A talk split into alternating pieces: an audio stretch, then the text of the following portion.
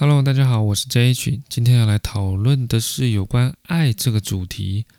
讨论的作品有白石和弥导演、苍井优、阿部真夫主演的《他不知道那些鸟的名字》，还有卢贝松导演、史嘉蕾·乔安森主演的《露西》，最后还有 Jason Mraz 的《Everywhere》。建议都看过及听过这些作品的朋友再来加入讨论哦。首先，他不知道那些鸟的名字。我们在剧中可以看到一个令人讨厌的女主角石河子，她忽视了男主角政治的各种好。虽然她住在政治的房子里，不工作，还跟政治拿零用钱，没事跟别的男生乱搞，鄙视政治做的所有事，包含她的工作态度、吃饭发出的声音等等。但在电影的最后，石河子又自白了，政治是她唯一的恋人。这个。到底这个女人怎么搞的？首先，我们要来讨论的是片名。她不知道那些鸟的名字。电影看完，我们可能唯一会特别注意到的鸟是最后一幕的鸟群飞起。导演这样的手法做出了一种诗意、一种不言明的感觉，可以引发观众思考：到底这样的故事跟片名有什么关系呢？不过，真的我们要去讨论到片名，就可能要从原著去了解了。毕竟电影是跟着原著的书名嘛。我们要问的是，那他知道哪些鸟的名字？有读过原著就知道，唯一出现的鸟名就是乌鸦。大家知道，乌鸦在日本象征的是一种福鸟，有乌鸦的出现就代表有幸福来临。神话中的八只鸟也是指三只脚的乌鸦。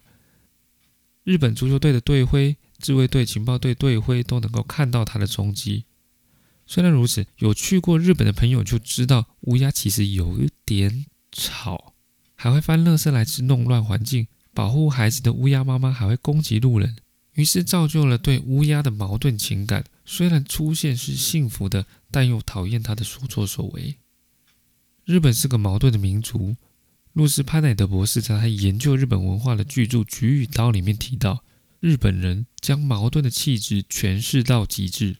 富有侵略性，却又毫无威胁；奉行军国主义，却也不乏审美情趣；忠诚而又奸诈，英勇而又胆怯，保守而又隐形。政治对石河子就是这样子的一个存在，既讨厌嫌恶，却又依赖离不开他。所以石河子不需要知道其他那些鸟的名字，因为他只要知道一种鸟的名字，就是一直在他身边守护他、给他幸福的乌鸦——政治。这是石河子对政治的矛盾情爱。同样的，政治对石河子的爱也在面临矛盾。希腊文中的爱有好几种，像是 storge、philia、eros、agape。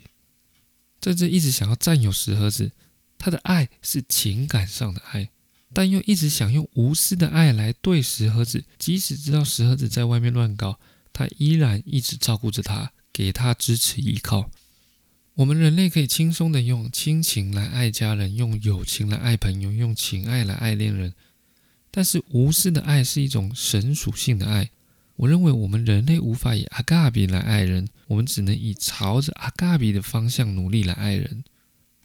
如同电影中，政治最后并没有留在石盒子的旁边，而是选择了自我毁灭。一方面把石河子犯的罪过揽下带走。一方面也知道如此才能让石河子学会找到好男人，学会努力找到自己的幸福。我坚决反对自杀。作品只是用这样的方式来阐述政治在追求无私爱的努力。我们人很容易在两种爱中矛盾，像是电影《露西》里面，法国警官问露西说：“我不确定我跟着你是否能帮助到你。”露西给了警官一个吻后说：“你能提醒我仅存的人性。”那个吻代表着露西的 Eros，因为露西知道，当她追求到了 Agape，她就不再是人属性的生物了。当露西脑力开发到一百 percent 的时候，她追求到了无私的爱，她传递了一个讯息：“I'm everywhere”，她就成了 Jasmine Rose 歌中的 Everywhere。歌词中提到 “I'm everywhere”。I'm deep within the molecules of the air that you breathe in, and all the subatomic, supersonic space in between. I'm everywhere. I'm reaching out in every direction. I believe I'm in the water too, cause you act just like you need me. 一直无所不在的力量，就是无私的爱，造物主属性的爱。圣经创世纪中提到，神照着自己的形象造人，受造物会依循着造物者的设计去运作。